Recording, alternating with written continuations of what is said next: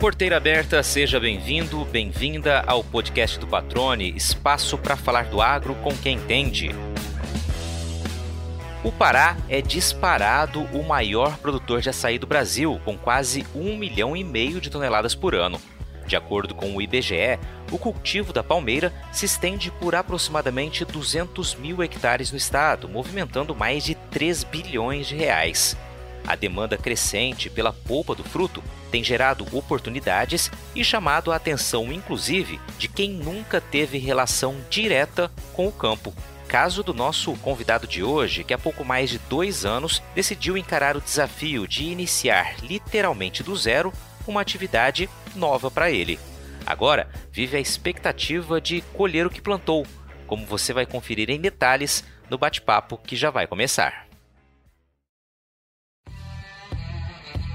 Uma terra que não tinha cerca, não tinha casa e nenhum cultivo. Foi este o cenário que o Ricardo Arraes e o pai dele viram assim que pisaram na propriedade que adquiriram em Santa Isabel, município paraense próximo a Belém. Ali começava a história da Fazenda Imperial, um projeto idealizado por pai e filho, ambos formados em ciências da computação. Com meta traçada desde o início, não tardaram a arregaçar as mangas para colocar em prática o que planejaram. Buscaram informações e mergulharam na rotina de uma propriedade rural. Construíram viveiro, plantaram mudas, investiram em irrigação e registraram todos os obstáculos e conquistas nas redes sociais, com o objetivo de dividir com outras pessoas tudo aquilo que aprenderam.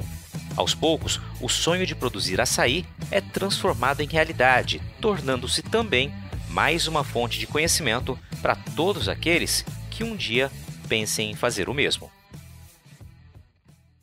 Ricardo Arraes, cara, que legal recebê-lo aqui no podcast do Patrone. Mais legal ainda saber que você que buscou participar desse programa, né? Você ouviu, né? Ficou interessado e rapidamente, né? Me contactou ali via Instagram para falar do trabalho que vocês desenvolvem no Pará e que é muito legal e certamente uma entrevista muito valiosa que vai servir de exemplo para outras pessoas, outros produtores rurais e também esclarecer algumas dúvidas as quais vocês encontraram na atividade e agora servem como também um, um ponto de é, geração de conteúdo sobre a cultura do açaí. Primeiramente, obrigado por ouvir o podcast do Patrone, por ter feito esse contato e por estar aqui agora batendo um papo comigo. Tudo bem, cara? Seja bem-vindo. Tudo bom, cara. Graças a Deus aí tá tudo certo. Pô, primeiramente, eu, na verdade, queria agradecer, porque, como tu bem falou, fui atrás, queria, eu quero poder compartilhar. Isso é uma coisa que eu já faço nas minhas redes sociais, né? Depois a gente pode até falar mais sobre isso, mas é, compartilhar um pouco da experiência que a gente tem com açaí, nossa produção principal, que a gente, como eu te falei, é uma coisa que a gente quase não consegue ver conteúdo assim coordenado direitinho, uma, alguma coisa do início. Então, primeiramente, agradeço por dar voz para isso aí, ter atendido prontamente meu pedido, a gente ter conversado bacana sobre isso. E, pô, é um prazer estar aqui, um prazer, vamos conversar, vamos bater papo, que a gente puder trazer informação para o pessoal aí, vai ser muito interessante, vai ser muito bom. Legal, cara. Bom, de praxe aqui a gente sempre busca saber um pouco da origem, né, de, dos nossos convidados, dos nossos entrevistados. E aí é muito legal porque você realmente não tinha vínculo algum com o campo, né? Eu queria que você já começasse a, a nos contar um pouquinho disso. Pois é, cara, assim, é engraçado porque quem começou o projeto da Fazenda Imperial fui eu e meu pai. É um projeto de pai e filho. Eu sempre isso deixo muito claro aí nas nossas apresentações, enfim. E eu e meu pai, nós formamos no mesmo curso, na mesma faculdade, inclusive quase na mesma posição do vestibular. Não tem nada a ver com agronomia, com agricultura, com campo. A gente se formou em ciência da computação pela UFPA. Então não teve nada a ver. Só que assim, a gente sempre teve uma, uma certa conexão com o campo, não sei se por conta da família. Meu, meu avô, ele teve fazenda por muitos anos, é, sempre gostou muito do campo. É um, eu, até num, numa apresentação da fazenda que eu faço, é que ele foi o cara mais ligado ao agronegócio que eu conheço, e não só ligado na questão financeira, mas ligado emocionalmente. Meu avô faleceu em 2017 e o amor da vida dele era uma chácara onde ele, é, ele morou os últimos anos da vida dele, né? E foi por isso que a gente chamou também nosso projeto de fazenda imperial, porque era a chácara imperial, né? E aí, assim, a gente é, entrou aquele ano de pandemia, aquele ano caótico e tudo mais, o nosso negócio ficou um pouco abalado, nosso negócio principal, né, de tecnologia. A gente falou, não, vamos procurar alguma coisa para investir, para fazer uma, uma renda extra, para fazer alguma coisa nesse sentido. Vamos. E a nossa conversa sempre foi muito, quando a gente fazia viagem de carro, olhar os terrenos e falar assim, olha, nós, vamos, vamos, vamos um dia investir nisso aqui, vamos um dia procurar uma terra para gente, vamos procurar um dia fazer isso aqui. É uma coisa totalmente extremo do que a gente faz hoje, né? Então, querendo ou não, é uma diversificação que a gente tinha, né? Falando financeiramente. E aí a gente, um dia, um belo dia, a gente olhou, assim, as conversas de sempre que a gente tinha, e a gente olhou um para o outro e falou assim, olha, agora eu acho que é o momento certo para a gente fazer isso. E a gente começou a ir atrás de terreno, passamos mais ou menos seis meses procurando terra, e procurando terra, e procurando terra, e visitando e rodando aqui nosso interior por pelo redor do Pará, porque assim, na verdade, como a gente tinha um foco já desde cedo no açaí, a gente já foi realmente procurando o açaí, então para a gente era muito interessante pegar uma região próxima daqui de Belém, por causa dos índices pluviométricos, entendeu? Que é muito importante para a gente que vai depender de irrigação, né? Que era uma coisa que a gente estava falando aqui agora nos bastidores, né? Rapidinho, a gente está na correria para terminar nossa irrigação, porque para o açaí de terra firme é muito crítico água. Então, o que a gente conseguir de água por questão de chuva, índice pluviométrico, tanto para irrigação quanto para adubação, isso é bom. Então a gente ficou procurando aos arredores aqui da nossa região, no raio mais ou menos de 70 a 100 quilômetros de Belém. Encontramos, fechamos o negócio e no outro, no outro dia já começamos a trabalhar, já começamos a montar nosso viveiro, colocar nossa semente para produzir, preparar nossa terra. Então foi assim, realmente foram dois anos aí que a gente já tem projeto bem intensos. Então, sendo ainda bem intenso, né? Porque os primeiros anos de, de projeto, até para quem tem experiência, na verdade, né? Mas para quem está começando, eu acho que é um negócio ainda mais maçante, é um, né, um impacto muito grande. Antes da gente seguir com as explicações, né, enfim, um pouquinho dessa experiência, você falou que seu avô tinha uma ligação grande com o agro. Eu havia dito que vocês não tinham vínculo algum, mas aí você lembrou o seu avô. O que, que ele fazia, né? Era uma paixão mais estar no campo ou ele vivia realmente da renda de alguma produção? É porque, na verdade, eu nunca peguei essa fase de agricultura do meu avô. Eu peguei a, a fase de chácara dele, sabe? Uhum. Quando ele era... O meu pai que, desde cedo, conviveu... É, na fazenda do meu avô e tudo mais, ele já teve gado, teve plantio de horta, enfim, teve era uma cultura familiar, então ele tinha bastante coisa plantada e ele comercializava de tudo que ele podia, uhum. entende? Passou um bons anos nisso aí ele, e ele trocou por uma usina de arroz e a partir daí começou a mais se meter no comércio realmente, né? Teve farmácias, comércios, etc. Até que um dia ele realmente sentiu falta, né? E se mudou para uma chácara e viveu a partir daquilo lá. Era um, naquela chácara dele tinha um pomar que dava inveja em muito, muito agricultor experiente, viu? Lá para lá a região de Altamira, esqueci de, até de comentar, lá para a região de Altamira. Legal, e evidentemente, como na tua resposta ficou muito claro, ele tinha essa paixão por estar no campo, por isso a chácara, né? Como você disse, foi uhum. onde ele tocou ali até os últimos dias, né? Agora, Ricardo, aí vocês despertaram para esse interesse, né, formados aí em ciências da computação, despertaram para o interesse no campo e já pensando no que iriam produzir, né? Ou seja, realmente chegou uhum. o momento de colocar a mão na massa, né? Como que foram esses momentos iniciais? Você disse que tinha bastante dificuldade, era mais difícil, né? do que até se imaginava. Me fala um pouquinho dessa fase inicial e aí você já fala também sobre o projeto que vocês tocam em paralelo, que é de fato divulgar, né, colocar para o público nas redes sociais esse dia a dia de vocês, né? A cada semana, né? Todas as ações estão sendo feitas para que até o público possa também acompanhar a evolução, como é gradativa, uhum. né? Como é trabalhosa, né? Cara, porque assim, na verdade, a gente tem uma ideia, né? Quando a gente fala muito sobre o campo, a gente tem mania de pensar que sempre a gente está trabalhando com grandes, é, grande quantidade de terra, grandes quantidades de, de, de mão de obra, né? A gente está acostumado a ver o que está na mídia muito é a agricultura mecanizada, né? Enfim, então o que acontece? A gente começou pensando que a gente ia conseguir fazer algo otimizado desse jeito, né? E a gente, come... e a gente começou muito pequeno, a gente, a gente fez um plantio pequeno, né? A gente, em comparação, olhou assim, olha, esse cara aqui faz 100 hectares, pô, e conseguiu fazer 100 hectares tranquilo.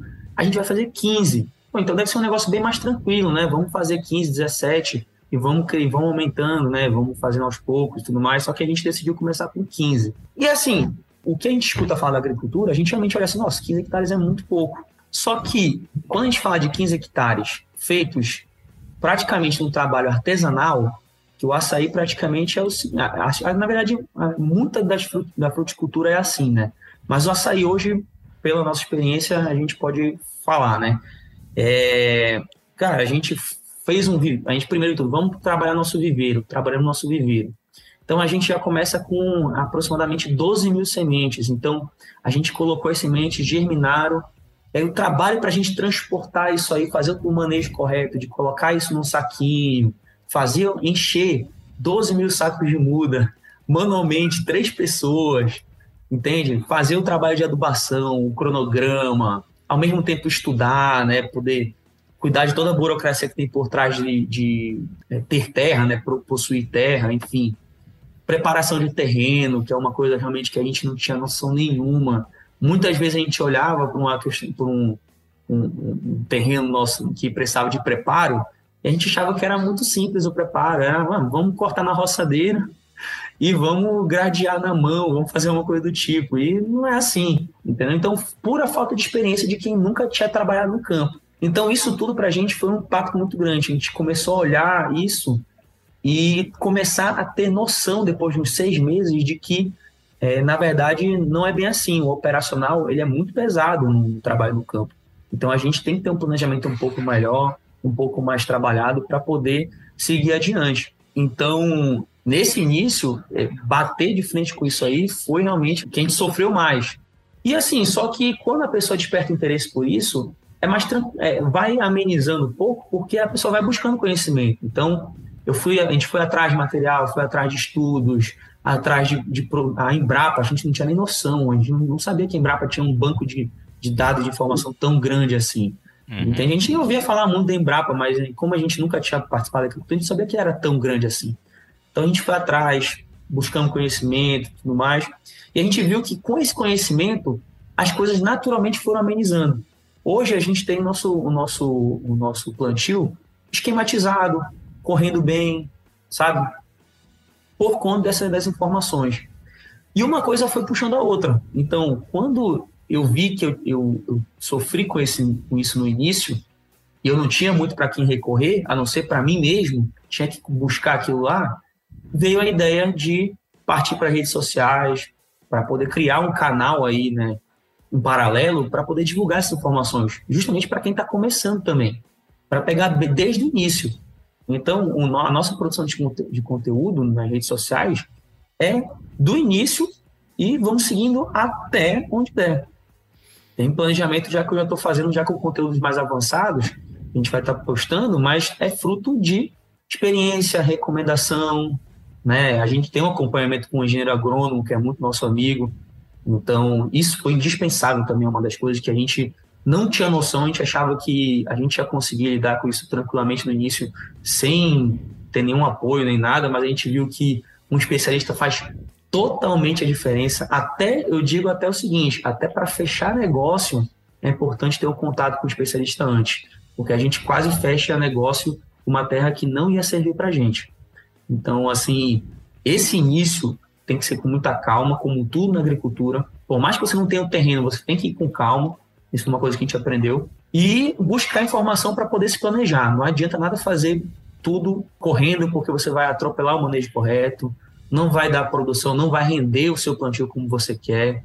Então, isso aí foi tudo realmente parte, consequência né, que a gente foi absorvendo desse início maçante que eu falei. Cara, muito legal a análise que você faz aqui, justamente esse ponto final, né, de como é importante buscar o conhecimento correto com as fontes seguras, né, e o conhecimento das pessoas que estudaram já para isso, que vivenciam isso, né, para evitar riscos de negócios mal feitos, como você bem exemplificou aí, né? Isso é essencial, né? Ou seja, você está começando algo completamente novo para você e para o seu pai, né? Vocês começaram do zero, literalmente tudo, e buscaram né, se informar e ter contatos e, e, orientações das pessoas que vocês confiam, né, confiavam já e que tinham esse conhecimento para orientar no que vocês precisavam. E quando falando sobre as redes sociais, né, eu maratonei ali as redes sociais de vocês e é muito legal de fato ver o trabalho e cada pequena frustração ou pequeno obstáculo que vocês enfrentam ali e aí se superam e vem para a semana seguinte. Então fica um convite para quem quiser acompanhar. É muito legal tá no Instagram ali da, da Fazenda Imperial. O Instagram é esse mesmo, né? Arroba a Fazenda Imperial. Mesma coisa ah. no YouTube. Legal, muito bacana, Ricardo. E aí, vamos só entender. Então, vocês começaram com a área a produção do viveiro já das 12 mil sementes, né? E você disse logo no início da entrevista que vocês estão com 15 mil pés plantados, né? É, são 15 hectares. Qual é o tamanho da propriedade? Quanto vocês destinam hoje já à produção de viveiro e também da produção já dos pés plantados? Isso. É que eu falo, às vezes eu acabo falando muito arredondando a situação, mas o que acontece? A gente, na verdade, tem aproximadamente 17 hectares já plantados, né? E aí, o que acontece? A gente, inicialmente, fizemos uma produção de 12 mil pés.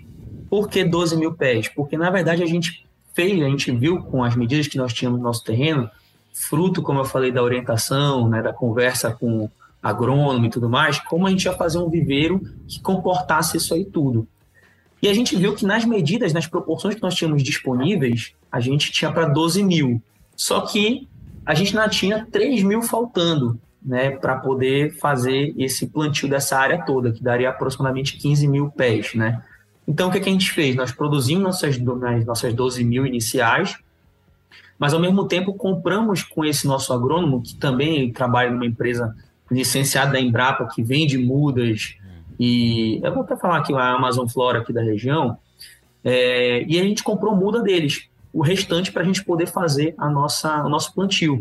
Casou muito bem no final das contas, porque a gente teve uma orientação muito boa, nossas mudas ficaram com uma qualidade eh, muito boa. Nós ainda temos mudas, inclusive produziu tanto essas 12 mil que a gente estava eh, estimando um percentual de perda que nós nem tivemos. Então, na verdade, ainda tem muda aí para repor, porque acaba acontecendo de que vão para o campo, não se adaptam, né? tem algum problema aí no meio, no meio do percurso e elas morrem. E a gente consegue repor elas, né? Então, a gente tem hoje 17 hectares, 12, é, 12 mil mudas, é, 15 mil mudas plantadas, aliás, é, e tem umas 2 mil aí para repor dessas mudas aí que estão, na verdade, é, não se adaptaram tão bem ao campo, não tiveram uma, uma, um desenvolvimento tão bom, e então a gente vai repor elas com algumas outras que ficaram saudáveis. É, pessoal, o ano tá voando, hein? Já estamos no mês de setembro e você sabe o que isso significa, né? Está chegando a hora do início de mais uma safra de soja, grão que é considerado o carro-chefe da nossa produção agrícola. E com a aproximação do plantio, é fundamental saber como cuidar bem do insumo mais precioso de uma lavoura, a semente. Pensando nisso, a Agrosol listou algumas orientações importantes para você adotar durante o pré-plantio. Ouve aí.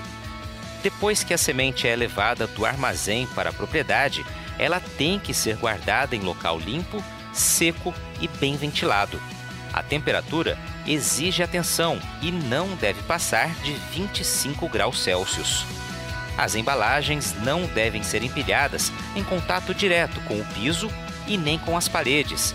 Fique atento a isso, viu? Evite também armazenar as sementes junto com fertilizantes, calcário, agroquímicos, combustíveis ou outros produtos. E lembre-se sempre que você pode contar com a Agrosol para adquirir sementes de qualidade, armazenadas da melhor maneira durante o ano todo. Agrosol Sementes, germinando o futuro.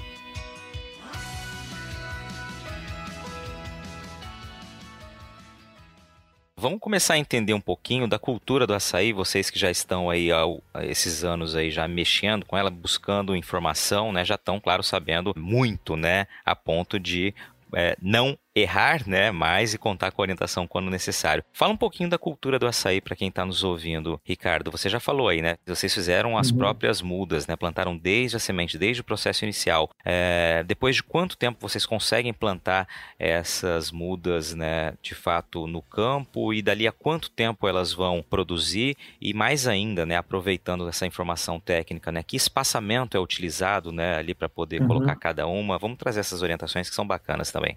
E só é, complementar um pouquinho, Luiz, que eu acho que é interessante eu falar, que acaba entrando um pouco nesse aspecto dessa pergunta, sobre a pergunta anterior, né? Que a gente tem 17 hoje plantados, nós temos mais é, aproximadamente 15 hectares de abertura, ou seja, a gente não consegue fazer um plantio é, focado para o açaí nesses 15, nesses 15 hectares. Nós estamos avaliando ainda, porque agora que a gente tem mais experiência, a gente, na verdade, está estudando alguns outros, é, algumas outros esquemas de plantio, de tal forma que a gente consiga fazer um, manejo consorciado. Então, a gente está avaliando, por exemplo, um açaí com cacau, sabe? Um açaí com alguma outra espécie, por exemplo, um, a gente tá, pensa muito no bacuri também, que tem uma polpa muito valorizada. Então, a gente tem esse estudo ainda dessa área que a gente ainda está esperando. A gente vai fazer esse 17, como eu falei, é fruto da experiência. A gente já pensava em já ano que vem fazer mais plantio e a gente já viu que não, vamos aguentar, vamos pegar experiência nisso aqui, porque a irrigação também é um trabalho muito, muito pesado. Esse nosso ano foi focado na, na, na irrigação, nós estamos há três meses já focado nisso aí para botar nosso projeto para andar direitinho. E nós temos mais uma área de reserva que por conta do açaí ser plantado, é, ser uma espécie nativa, a gente não consegue usar ele dentro da reserva para fazer uma produção decente. Então, a gente vai também trabalhar isso aí para poder fazer tudo direitinho, com a licença e tudo mais que a gente pode. Só entrando um pouco nesse aspecto, acaba, acaba que também entra na, nessa pergunta sobre o manejo, né? Que é, a gente consegue consorciar açaí com várias coisas, só que tem é, muita informação. Por isso que tem também acompanhamento com um, um agrônomo, especialista, porque uma coisa que a gente pensou muito no início é vamos fazer consorciado com alguma coisa, já de vez, já começando. Só que essa questão do espaçamento falou, ela influencia muito, principalmente da forma que nós escolhemos fazer nosso açaí. Que hoje no açaí tem praticamente dois tipos de, de espaçamento que você pode usar, dois tipos de esquema de plantio, na verdade. Você tem o, o tradicional, que você faz as, as linhas né, é, em paralelo mesmo, aquele plantio como se fossem quadrados, né? faz, faz o plantio direto. Mas o nosso, na verdade, nós escolhemos porque o açaí tem uma demanda muito grande do sol, ele tem que ter uma, uma, uma incidência solar, captar a luminosidade solar muito alta. Então, quando a gente estudou esse, esse esquema, a gente achou ele muito interessante, que é o dos triângulos equiláteros. Isso já se usa em alguns outros tipos, outros, é, outras cultivares, outras espécies, né? Que é o seguinte, cada linha depende da anterior. Eles formam um triângulo certo? Eu tenho até um vídeo, acho que talvez for o caso a gente pode até mencionar depois, de esquema de plantio açaí fazendo imperial. Lá eu explico um pouco melhor. Mas é, cada linha depende da anterior, porque cada linha, é um, é, cada linha vai formar um vértice do triângulo. E o que, que isso influencia? As linhas ficam intercaladas. As linhas intercaladas, orientadas né, à direção norte e sul, os pés da, de, de cada linha não fazem sombra para os outros. Então a gente garante nesse esquema de plantio coisa que no tradicional, teoricamente, você não consegue garantir 100%, nesse a gente consegue garantir que nenhuma planta sombreia a outra. Então, para isso aí é excelente. O que acontece é que a gente acaba sacrificando pés por hectare, né? Então, a gente tem, na verdade, uma densidade né, de pés por hectare menor do que no esquema tradicional. O esquema tradicional dá mais ou menos uns mil pés por hectare, dependendo de como a pessoa escolhe o espaçamento entre as mudas, que varia de 3 a 5 metros. O nosso, é, a gente trabalha sempre com 5 metros e meio para cada muda, para cada, é, cada lado do triângulo tem 5 metros e meio. Então a gente acaba com mais ou menos 800 pés por hectare, aproximadamente isso, dependendo do relevo do terreno. Então a gente planta dois pés né, em cada vértice do triângulo espaçado de um metro, né? E a gente vai fazer um trabalho que é muito interessante ter, que muita gente acaba é, vamos dizer assim, negligenciando, é trabalhar com o que a, natureza te fornece. Então a gente vai trabalhar com os perfis do nosso açaí. Muita gente não trabalha achando que só por, só por o, o açaí estar lá solteiro, né, sem nenhum perfil, ele vai necessariamente produzir mais. E, na verdade, muitos fatores influenciam nisso, né? Água, adubação, o manejo correto, luminosidade. Então, é muito, é, posso dizer, é, de uma forma muito grosseira de falar que só porque ele tem um perfil, coisa que a natureza inventou, ele vai produzir menos do que um solteiro. E o açaí, tendo perfil, né, te facilita o seguinte, a partir do momento, o açaí da, da Embrapa ele é precoce, tá? Então, a partir de um certo momento, ele vai, ele vai começando a produzir cedo, vai crescendo, né? E ele acaba passando, não sendo mais financeiramente viável a gente explorar ele, porque ele vai estar muito alto em comparação aos outros. Então a gente tem aquela questão do açaí ser artesanal, que alguém vai ter que buscar esse açaí lá em cima. Então, quanto mais alto o açaí, obviamente a pessoa vai querer mais dinheiro para poder fazer isso. Obviamente, é um risco que a pessoa está correndo. Então, o precoce tem essa vantagem. Quando a gente faz um manejo dos perfilhos desse precoce, quando esse nosso açaí chegar numa altura que a gente não tem mais a necessidade de explorar ele, o perfil já atingiu uma idade comercial viável, já está produzindo. Então a gente consegue cortar esse que ficou alto e manter o perfil. Então existe toda uma lógica por trás que você pode usar esse perfil do açaí a seu favor, mantendo o que a gente chama de mãe, filha e neta dos perfis. Então toda vez que um chegar numa altura que não é mais viável comercialmente a gente, a gente explorar, apesar de que muita gente ainda faz isso, deixa o açaí chegar com 10, 15 metros de altura para poder catar ele mesmo assim, a gente não, a gente vai tentar sempre manter o perfil numa condição mais fácil, porque a gente ganha na questão de que produtividade e é, a gente consegue negociar com o peconeiro muitas das vezes, porque a pessoa é, é muito diferente você subir um açaí de 3 metros para subir um de 15, 10 metros. Então, tem todo esse, esse, esse detalhe sobre o açaí que muita gente não conhece. E muita gente ainda produz sem saber disso aí. Então é, é, mais um motivo pelo qual eu gosto de compartilhar essas experiências com o pessoal. Legal. E aí vocês já definiram qual altura que para vocês vai ser interessante? Seriam esses 3 metros? É um pouco mais que isso? Não, 3 metros, na verdade, é mais ou menos quando ele começa a produzir. Aí o crescimento dele já, já começa a acelerar um pouquinho, ele vai seguindo. A gente, a gente acredita que quando ele beirar esses 8 para 10 metros, a gente já tem um perfil numa idade viável. Tanto é que a gente já tem hoje, na verdade, pés de açaí com um metro e meio, nem um metro e meio, um pouco menos de um metro e meio, que já estão perfilhando. Então, ele tem uma, uma capacidade de perfilhamento muito alta. Então, se a gente mantiver isso aí, a gente consegue ter um acompanhamento bom. Então, a gente, a, a gente dimensiona hoje é, de 8 metros até 10 metros, a gente já está cortando ele. A gente já está mantendo o perfil dele e vai tirar aquela questão que a gente falou inicialmente, né? Que a gente falou no, nos bastidores sobre é, o palmito né? Vai estar numa idade boa também para tirar o palmito. Então, mas assim, é uma coisa que a gente vai ver até como ele vai responder por conta da nossa adubação, da irrigação. Hoje a gente tem uma açaí respondendo muito bem. A gente tem a irrigação, a gente tem uma, feito uma adubação com um cronograma direitinho. Inclusive, estamos vendo uma forma de melhorar ele com a irrigação, que é uma coisa que a gente buscou conhecimento e descobriu que a gente consegue fazer um manejo melhor com a irrigação dele. Então, é, aproximadamente 8 a 10 metros, eu acho que é uma altura que a gente já também já está cortando ele, já está terminando a produção dele.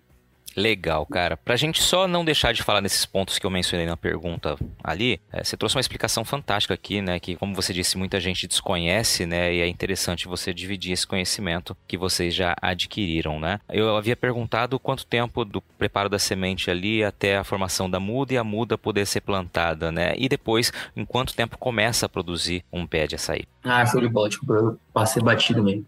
Vou te falar o seguinte, vou te falar então da, do do caminho inteiro né, do açaí. A gente, como a gente faz nosso manejo também? A gente coloca o açaí no germinador, passa entre 30 a 45 dias no germinador, né, até ele chegar numa altura ideal para a gente poder passar ele para o saco de mudas. Você pode ter um substrato, a gente fez com terra, a terra é nosso próprio, nosso próprio terreno, né, com uma, um certo preparo, mas pode ser um substrato, enfim. E aí, depois desses 30, 45 dias do germinador, ele passa mais 8 a 10 meses no saquinho de mudas dentro do viveiro, certo? Ou seja, aí tem quase um ano de germinação até ele estar tá preparado para ir para o campo.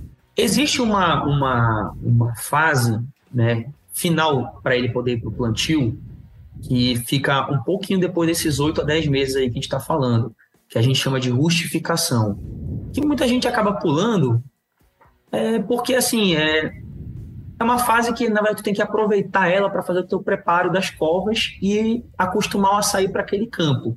O que, que eu quero dizer isso? A gente tira hoje, depois que ele bate 8 ou 10 meses, dependendo de como ele tiver a condição da muda, a gente pega, coloca ele para se adaptar às condições do campo, ou seja, tira ele da, do, som, do sombreado, do viveiro, para ele pegar bastante sol, né? Enquanto a gente está fazendo as covas para poder plantar para fazer a preparação, né? Fazer a calagem, fazer a fosfatagem, enfim. Então, vamos dizer assim, tem 30 a 45 dias de germinador, 8 a 10 meses de viveiro, um mês de rutificação e aí ele vai para o plantio. Nesse plantio, é, até começar a produção, é entre três, é três anos. A média é três anos. Pode ser um pouquinho antes, pode ser um pouquinho depois, mas a média é três anos para ele começar a produzir. O pico de produção vem realmente a partir dos seis anos. E aí a idade produtiva dele vai ter os perfis e vai até quanto tempo aproximadamente? Olha, comercialmente falando, ele começa a declinar um pouco a produção dele, pelo menos pelos estudos que a gente analisou, a partir do seu décimo, décimo segundo ano já começa a declinar um pouco a produção. E ela vai caindo à medida que você vai, vai passando o tempo e o perfil vai evoluindo. Mas entra naquela situação que o perfil também vai estar produzindo em algum momento. Então chega aquele, né, aquela, aquele dilema: será que ele está caindo por causa do perfil? Ou o perfil está compensando a produção dele? A gente acaba ficando numa dúvida aí que ninguém conseguiu responder 100% ainda, dar um, um consenso sobre isso é um tipo de coisa que a gente vai mensurar, como eu te falei, balancear. Ó, a gente tem uma altura X com a produção acontecendo dessa forma, o perfil amadurecendo. É viável a gente já cortar ele? Sim. Então a gente corta ele e deixa só o perfil lá. Entendeu? Isso é uma coisa que a gente vai acompanhar com o ritmo de produção. Assim, o manejo adequado ajuda nisso aí, porque o que acontece? Não necessariamente um açaí de 10 anos vai ser um açaí alto, extremamente alto, que não vai ser financeiramente é, viável comercializar. Por quê? Porque também a gente sabe que a luminosidade, os tratos que você vai ter, eles influenciam nesse crescimento. Né? A gente vê isso desde o viveiro no açaí. A gente faz um manejo de espalhar nosso açaí no viveiro, porque quando a gente espalha eles, eles param de competir entre si e param de crescer tanto, eles engrossam. Isso aí é excelente para as mudas. Então, a mesma coisa acontece quando você tem um bom aproveitamento no campo. Isso é uma coisa que a gente vai fazer um acompanhamento e registrar isso tudo como a gente já registra hoje em dia para a gente poder passar isso aí para frente. Porque realmente, o que eu falo para ti hoje, que, eu, que a gente busca, é, bom, vou atrás, preciso analisar antes para poder ver, é, para poder te dar uma resposta. É justamente porque a gente não tem um consenso. É justamente porque a gente não tem esse 100% de certeza como em outras culturas a gente tem. Uhum. No açaí é tudo ainda muito novo. Legal, Ricardo. E aí, é, como eu sou muito leigo nessa cultura, né, não sei absolutamente nada, né, não ser consumir o, o açaí, né, que inclusive é um dos pontos que despertou a atenção de vocês, né, o consumo cada vez maior, a demanda muito grande. É, depois que ela atinge, então, começa a produção a partir dos três anos aproximadamente, como você disse, né, ficando ali com o seu pico produtivo em torno dos seis anos, se eu não estou enganado, que uhum. você comentou aí ela tem uma determinada época do ano que produz, produz o ano inteiro? Como que funciona ali depois que ela já começou a produzir a partir do terceiro ano? É, o açaí, naturalmente, é, ele é um, uma espécie de várzea, né? Então, o que acontece? É, esse açaí o, da Embrapa, né, foi o açaí de terra firme, que a gente chama, né? que é o açaí que ele foi adaptado geneticamente para para poder é, se condicionar a algumas é, condições que ele encontra na terra firme, que são muito diferentes da várzea. Né? Enfim, então o açaí, na verdade, sem ter nenhum tipo de irrigação, ele tem pico de produção em torno do segundo semestre. Ele tem um pico de produção a partir de outubro, já vai começando a crescer, dezembro chega no pico, janeiro começa a, de, a decrescer até chegar em abril, maio, que o pico já é bem, é, já, já é, na verdade, a produção mínima que ele vai atingir é maio, junho, julho. Né? Então, normalmente, esse é o fluxo natural. E é uma curva bem acentuada de queda e de subida, tá? O que acontece quando a gente irriga o açaí, quando a gente consegue proporcionar para ele água o ano inteiro, é que essa curva ela é chata. Então, a gente, tem uma, a gente não vai ter 100% de produção maravilhosa na, na safra, na entre-safra. Mas nós vamos aliviar essa queda que a gente encontra na entre-safra, que é justamente onde a gente consegue realmente ganhar com o açaí, na entre-safra que hoje, inclusive, por incrível que pareça, pelo menos é um estudo que saiu até pouco tempo atrás, na nossa região, que é de onde sai 90% do açaí, a gente ainda tem falta do açaí no mercado, nesse período de entre safra. Então, muito por conta dessa questão de não estar tá irrigado, de ser o açaí nativo de vaso, entende? Entendi. Então, Ela produz o ano inteiro, mas com esses intervalos aí por isso a irrigação tão fundamental e vocês, claro, também fizeram esse investimento já desde o início, né? Ou seja, já pensaram e já começaram logo nos primeiros anos a, a investir também na irrigação, dada essa importância estratégica também, né, de mercado, como você destacou. Agora, quem está ouvindo, né, fez as contas ali e viu que o de vocês ainda não está produzindo, né? Vocês estão próximos aí a chegar a esse momento. O que, que vocês esperam em termos de produtividade que vai ser ainda, né, algo inicialmente novo para vocês aí, Ricardo? Assim, Luiz, a gente se baseia, é, a gente tem que ser muito pé no chão com relação a isso, porque a gente escuta, a nossa região, como ela tem um índice pluviométrico alto, é uma região conhecida pela produção do açaí e tudo mais, a gente escuta muito é, história de que a gente ah, vai produzir 15 toneladas por hectare, 20 toneladas por hectare, 30 toneladas por hectare ao ano. É um negócio que a gente escuta de tudo, para te falar a verdade. Tá? A gente se baseia no nosso estudo é, é, recomendado pelo nosso agrônomo, que foi feito a partir de um plantio em Tomeaçu, se não tem nada Tomeaçu aqui também da região, certo? A gente, a gente tem como expectativa produzir em torno de 10 toneladas ao hectare. É a nossa expectativa. Quem a gente conseguir acima disso, está maravilhoso. Nossa expectativa é essa, certo? Seguindo cada passo do que é descrito no estudo. Então, a gente segue religiosamente irrigação, quantidade de água por muda, adubação, periodicidade das adubações, quantidade das adubações, né? A gente também tem uma coisa que é, a, nosso próximo desafio do ano que vem é começar a fazer o um, um manejo da apicultura ou da meliponicultura, né? As abelhas com ferrão ou sem ferrão, né? É, então, é, para poder ter para poder se encaixar nesses nossos estudos e nas condições dele para atingir isso. Então, a nossa a nossa expectativa é justamente essa. Na nossa região, a gente escuta de tudo. A gente se reuniu há um tempo atrás com um amigo um amigo nosso produtor, e ele falou que o dele estava produzindo 18 toneladas por hectare, em umas condições muito parecidas com a nossa. Então, assim, é, a gente fica otimista mas ao mesmo tempo com o pé no chão lá para se manter baseado no que a gente tem comprovação, né, por experiência. Ou seja, se produzir essas 10 toneladas hectare ano aí, vocês já está tá dentro das contas que vocês fizeram aí, né, um investimento que se paga, né, e que deixa vocês bastante felizes aí por chegar a esse resultado e claro, com esse potencial aí de ser ainda maior, né? A gente atinge a nossa meta, né? E assim, a partir disso aí a gente vê, ó, o que, que a gente pode melhorar a partir, desse, a partir do que a gente já tem. E a gente tem, na verdade, bastante coisa para melhorar ainda, porque é, isso é um desafio do agricultor pequeno, né? Assim, o agricultor pequeno muitas vezes não consegue, com tanta facilidade, é, atingir é, linhas de crédito, financiamento, é, acaba sendo difícil, inclusive sobre a água, né? É uma, é uma curiosidade na nossa região, pelo menos não sei dizer nas outras, mas, por exemplo, você vai fazer irrigação, Aí você vai fazer o seu. A primeira coisa, para você ter, fazer o poço direitinho que um financiamento, por exemplo, do BASA requisita, é que você tenha, por exemplo, a sua outorga do poço. Só que antes de você ter a outorga do poço, você vai ter que fazer o poço para poder fazer essa outorga. E só de você fazer o poço para o tamanho, de, pro tamanho do, do, plantio, água que o açaí necessita, você acaba já, já tendo que investir muito dinheiro de primeira. Então, o que acontece? É aquele negócio. Um agricultor pequeno ainda tem essas, essas dificuldades. E o que, que a gente faz? A gente sempre tenta jogar isso um pouco mais para frente, fazer algo agora, jogar para frente e incrementando. É o que o agricultor tem que fazer, né? Quando ele não, não, não tem, ainda mais quando ele não tem renda ainda, como a gente não tem renda saindo de lá. Então a gente tem que ir jogando para frente e incrementando isso à medida que a gente vai correndo com o plantio.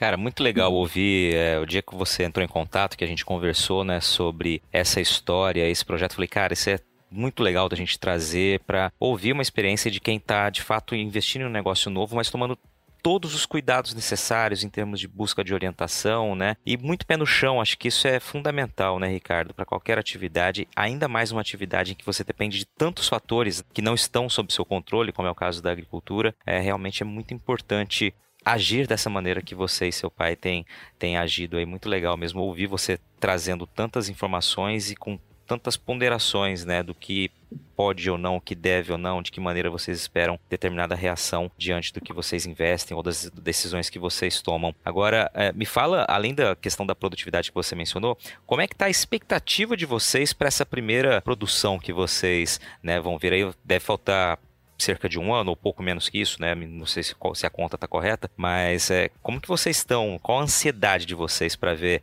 materializado esse, ainda mais nesse projeto de alguns anos atrás? Cara, para te falar a verdade, a gente já está contando os dias, entendeu? A gente já tem data para começar a. Porque assim, como a gente vai ter uma produção relativamente pequena, então a gente está se preparando para não desperdiçar ela.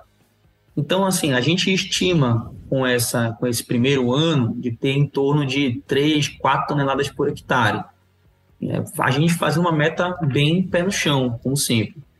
Então, o que acontece? A nossa ideia nesse primeiro ano é justamente, vamos lá, vamos ver o que a gente consegue a partir disso. Vamos vender para a indústria? Vamos para a gente poder recapitalizar? Ou não? Vamos abrir um ponto, vamos bater o açaí, vamos apostar um pouco mais no varejo, vamos distribuir para alguém da região. Enfim, então o nosso planejamento é esse, é mais ou menos, vamos ver o que a gente consegue. O nosso primeiro momento é fornecer para a indústria para poder recapitalizar, porque a gente consegue, a partir disso aí, né, com estratégias, é, dá uma previsibilidade também para o nosso investimento, né, para o nosso retorno. Mas, ao mesmo tempo, se a nossa produção não for interessante para uma indústria, a gente vai ter que se virar.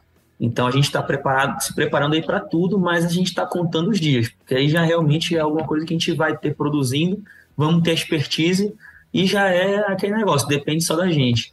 Que legal, hoje em dia, a produ produção, assim, a gente vê que tem muita coisa que não depende da gente, a gente fica é, empacado naquilo. Por exemplo, a gente teve agora, ano passado, foi um ano fantástico de chuva para nossa região. Já esse ano, a chuva cessou. E é, a gente não tem. É, é natural ela parar um pouco, mas a gente já está, por exemplo, hoje deve fazer uns 10, 15 dias que não chove direito. Entendeu? Dá uma chuva, um chuvisquinho de pouco mais de 2 milímetros, milímetros de chuva no dia. Então, é, é, um, é um negócio que aperta a gente com relação à irrigação que a gente ano passado estava mal acostumado, vendo a chuva caindo tranquilamente, né, tudo mais. Então a gente está contando os dias para isso, cara. É uma coisa que realmente a gente está ansioso. Vamos lá, estão contando os dias, mas está faltando quanto tempo aí? É, alguns meses, menos de um ano? Como que é? Aproximadamente um ano e meio. Porque, seja, na tá verdade, tá riscando, vai, tá riscando a, na folhinha ali cada dia que passa ali. É, ela, ela acaba que é o seguinte, vai ser um pouco, irregular, é um pouco irregular, né? A gente estima um ano e meio, mas provavelmente já vão ter pés produzindo com, daqui a um ano, vão ter pés que vão demorar mais um ano e oito meses para produzir, outros vão produzir certinho no período. Então, assim, vai ser. É por isso que esse nosso primeiro plantio, a gente vai ver o que a gente consegue fazer por conta da, da pegar esse comportamento do açaí na produção porque a partir do quarto ano, quinto ano, já estabiliza, já fica o pico da produção e fica estável, a gente vai ter açaí todo dia. Nesse, as mudas ainda estão amadurecendo na, na frutificação e tudo mais. Tem um trabalho de adubação que a gente tem que fazer para dar um gás a mais nelas, né? Então, tudo isso aí a gente a gente está botando na conta. Mas é em torno de um ano e meio eu acho que a gente já vai ter produção. Se Deus quiser, a gente está voltando aqui para contar mais essa história aí, essa segunda Legal. parte. Certamente, certamente. Agora, Ricardo, você já disse aí, né, que inicialmente ou vão buscar uma indústria ou outras pessoas na região, ou mesmo vão se virar para bater o açaí, como você explicou aí. Me fala um pouquinho como é esse mercado pós-colheita, né? O que você já tem observado? A demanda cresceu muito, é um produto que está valorizado. Como que é esse pós-colheita aí na região? Cara, dos últimos anos para cá, é, a gente tem ficado muito de olho. Mesmo quando a gente não tinha terra, a gente ficava muito de olho. A, essa demanda pelo açaí cresceu assim de uma forma até assustadora para uns, né? Porque assim é, a gente tem muito no, no, nossa região a questão do atravessador, né? Tem muita gente que produz o açaí, né? viu esse boom do açaí, né? Vamos supor, alguém tem uma fazenda de gado, tinha uma terrinha a mais lá, resolveu plantar açaí porque também é, pode plantar na reserva, enfim. A gente teve esse pessoal que eles não conseguiram suprir até aquele momento indústria, então o mercado de atravessador cresceu demais. Tem esse mercado de atravessador crescendo demais, os comerciantes batem o açaí e tudo mais, já começaram a sair para a rua para buscar o açaí nas propriedades. Certo? Não, a gente tem uma feira do açaí aqui na região, aqui em Belém, que o pessoal vem das ilhas e, e leva a feira, é, o açaí para a feira do açaí. Tem muita gente que não consegue mais comprar açaí de lá, precisa ir buscar nas propriedades né, o, o açaí e vão mesmo, vão de tudo que é região da, por perto, eles vão lá buscar. E aí o que acontece? Tendo essa vendo esse crescimento aí, teve muita gente que investiu nas indústrias de fato. Já tem eu tenho até um amigo que, que me disse que já estão abrindo uma nova, uma nova indústria aqui perto da região e a gente já marcou de se conhecer. Então, na verdade, é essa parte da indústria aí também chegou chegando agora nesses últimos dois para três anos. Né? Então, é um mercado que está pegando fogo realmente, até porque, é, como a demanda de fora é muito alta e, e o açaí ele, ele, ele, é um, é produto que a gente consegue beneficiar e agregar um valor nele que realmente compensa bastante, Aí a competição não é só de dentro, não é só do mercado interno, é uma competição que já vem de fora, o pessoal acha interessante exportar. Então, é um negócio realmente, pro lado bom, caótico. A gente não sabe até onde vai, obviamente, ninguém consegue prever isso aí. Mas hoje, organizando, fazendo um planejamento de negócio, qualquer uma das etapas que você mexe para sair hoje, a gente tem histórias de, de lucro, pessoas estando bem, pessoas montando seu negócio hoje com um investimento baixo e conseguindo tirar bastante coisa, bastante sustento do açaí. Então, é uma coisa bem, é, bem alta, realmente. E a é, comercialização, ele é vendido, eu me recordo de ver algumas reportagens em lata, como que é? Essa é a unidade de medida, como que, que se usa aí? Isso é um negócio até confuso para te falar, porque isso, assim, eu vou estar tá falando aqui o que é da nossa região, da nossa cidade, né? nossa regiãozinha lá de Santa Isabel do Pará. Normalmente a gente comercializa ele em basquetas. São aquelas, basque... aquelas cestinhas, sabe, que a gente usa para vender fruto tudo mais, ver... vermelha, gradeadinha. Aquilo lá dá aproximadamente duas latas, aproximadamente duas latas de açaí. O que seria o quê? Uma lata de açaí hoje tem em torno de 14 quilos que a gente diz. É uma unidade que já é usada para comercializar em outros lugares. Em Belém, normalmente é lata ou é rasa. A rasa é um cesto do açaí também, que é, é se não estou enganado, é duas latas e meia, alguma coisa assim. Então, essa unidade do açaí não é padronizada. Tá? A gente tem algumas comparações que a gente faz, por exemplo, essa que eu falei, uma basqueta é duas latas. Né? Então, segue por aí esse raciocínio. Tá? O preço, além dessas unidades ser bastante confuso, o preço também varia muito. Então, assim, no início do ano, tá na, na safra, a, o preço de uma basqueta tá em torno de uns 90, cento e pouquinhos reais, sabe? Na entre safra já tá 200 e pouco, quase 300 reais. Então, é um preço que tem uma amplitude muito grande. Então, te falar o preço hoje dele deve estar em torno disso aí, deve estar em torno dos 200 e poucos, 200 e pouquinhos reais. Certo? A gente consegue acompanhar isso porque o litro do açaí hoje, na nossa região, que é vendido até um, diferente das outras regiões, que é vendido muito como fosse uma, uma pasta, né? A gente percebe, parece um sorvete, nossa região é quase líquido, né? É uma pasta um pouco, tem uma, uma menos concentrada, né? ele é mais fresco. Então, a gente vê hoje o litro do açaí chegando a 35 reais, entendeu? que foi coisa que antigamente não chegava a 20. O preço do açaí, junto com as unidades e o mercado, eles estão em alta, estão pegando fogo realmente, e assim, a gente verifica numa época do ano uma coisa, na outra é, já é uma coisa totalmente diferente, e de um ano para cá, de, de, uns cinco anos para cá, isso só tem aumentado. Então, só para ter uma noção, amplitude de quase de quase de 100% aí, né? Seis meses para o outro, da, da safra para entre safra. Então, é uma coisa realmente que deixa a gente um pouco confuso. Legal, cara. Confuso, mas né, otimista, como você otimista. destacou, né? E você falou ali há pouco, né? Um investimento relativamente baixo, né? Com uma perspectiva muito boa. Mas é um investimento que, mesmo relativamente baixo, usando essa expressão, você demanda um tempo até você começar a ver esse retorno, né? Como vocês botar, falaram aí, né? Vocês estão vivenciando aí quase três anos de investimento até que vocês comecem as primeiras colheitas, né? Exatamente. E assim, além dessa questão do. Pode ser, em comparação com outras culturas, o investimento seja baixo, só que o problema. O problema não, na verdade, né? Uma das características do açaí é que hoje os tratos deles são praticamente todo artesanal. Eu falei ainda agora do, do peconeiro que sobe na açaí para pegar o açaí, e a gente já tem hoje, na verdade, algumas tecnologias que permitem que você coloque no, no, no tronco do açaí e ele pegue a, a, a, o cacho sozinho. Só que ainda assim não está tão aprimorado essas tecnologias, pelo menos acho que eu tenho conhecimento, porque o que acontece? O açaí, é, muitas vezes você vai olhar, ele de baixo, quando você olha, parece que ele está maduro. Quando você tira o cacho e pega ele lá dessa forma, sem analisar o cacho inteiro, você viu que você estragou muito da sua produção porque ainda não estava maduro. Então, essa é uma das vantagens hoje que a gente tem do peconheiro. O peconheiro consegue ver se ele vai conseguir fazer isso ou não. Né? Tem, combinando isso com açaí precoce baixo, a gente consegue otimizar o trabalho do pecueiro, otimizar a nossa produção, enfim. Então, o açaí, é um, uma das grandes características dele, hoje, para quem vai começar a produzir, é que tem que ter um bom planejamento, porque é, é um trabalho muito artesanal, é um trabalho de mão de obra realmente. Você está ouvindo o podcast do Patrone. Agroinformação com quem entende.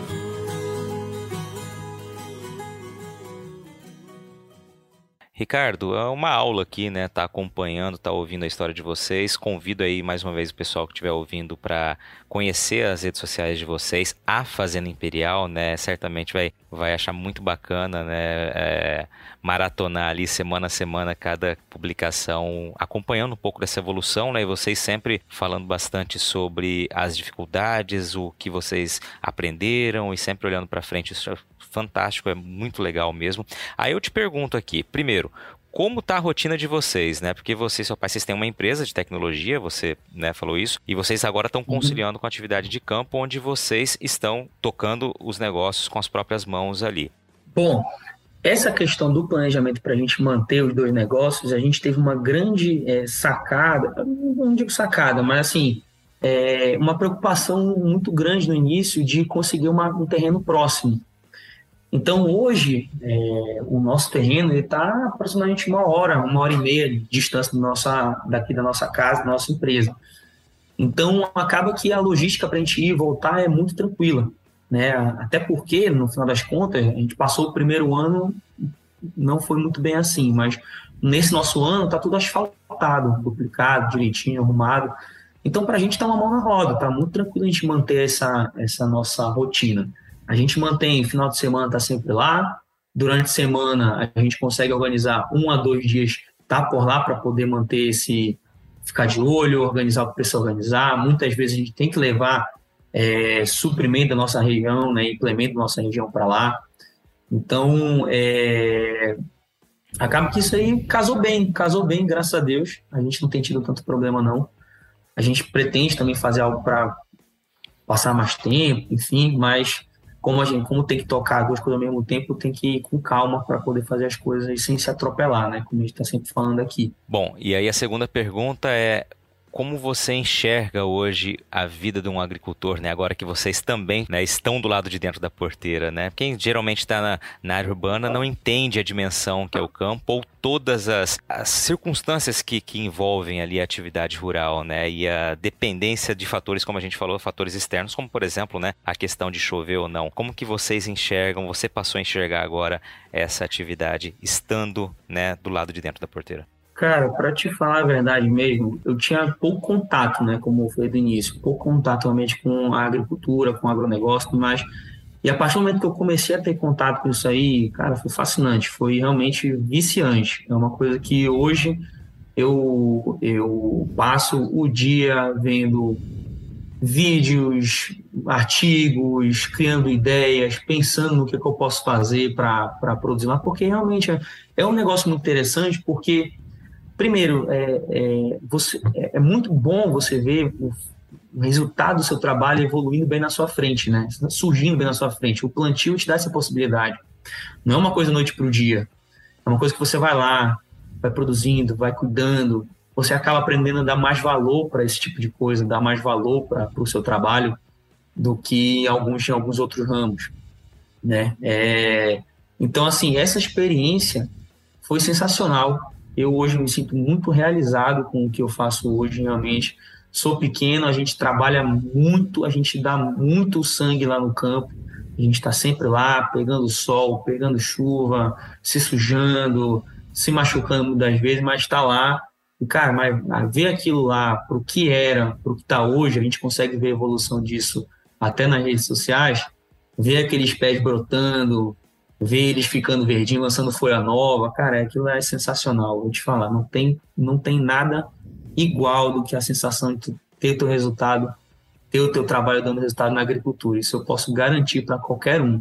Não é à toa que eu, eu acho até que isso, é, quando a gente encontra alguém que passa por isso, né, que realmente se apaixona pelo campo, eu acho que isso acaba até, vamos dizer assim, exalando para as outras pessoas. Eu tenho muitos amigos que nunca tinham falado comigo sobre essa questão de, da agricultura, do agronegócio, nem nada. Eu comecei a compartilhar, comecei a falar sobre o agronegócio, comecei a compartilhar tudo, todas as experiências, e muitos já vieram falar comigo, inclusive um, um grande amigo meu de infância falou comigo, é, pô, eu vou aí trabalhar contigo de voluntário, só para ver como é a experiência. Então, eu acho que isso aí realmente, cara, é um negócio viciante, é uma coisa que te envolve de um jeito que eu não consigo ver em nenhuma outra área.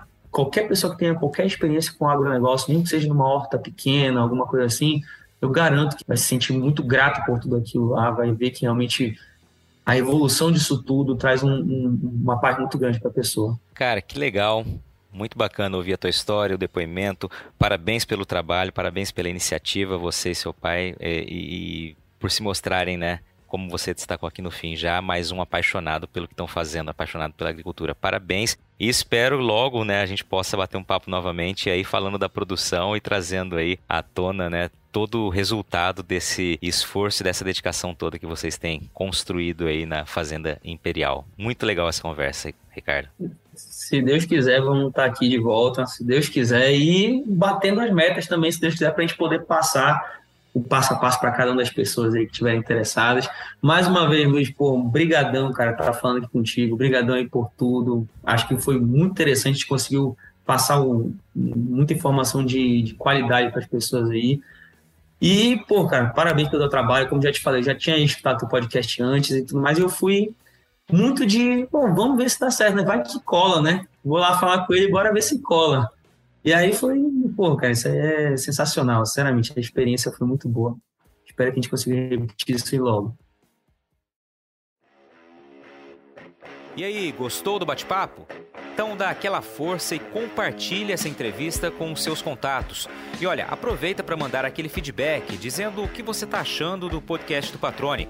Pode criticar, elogiar, sugerir temas e pessoas para dividir boas histórias aqui nos próximos episódios. É só enviar uma mensagem lá no Instagram para @luispatrone que a gente troca uma ideia, viu? Então, gente, sucesso da porteira para dentro, força e fé da porteira para fora e vamos que vamos. Você ouviu o podcast do Patrone. Agroinformação com quem entende.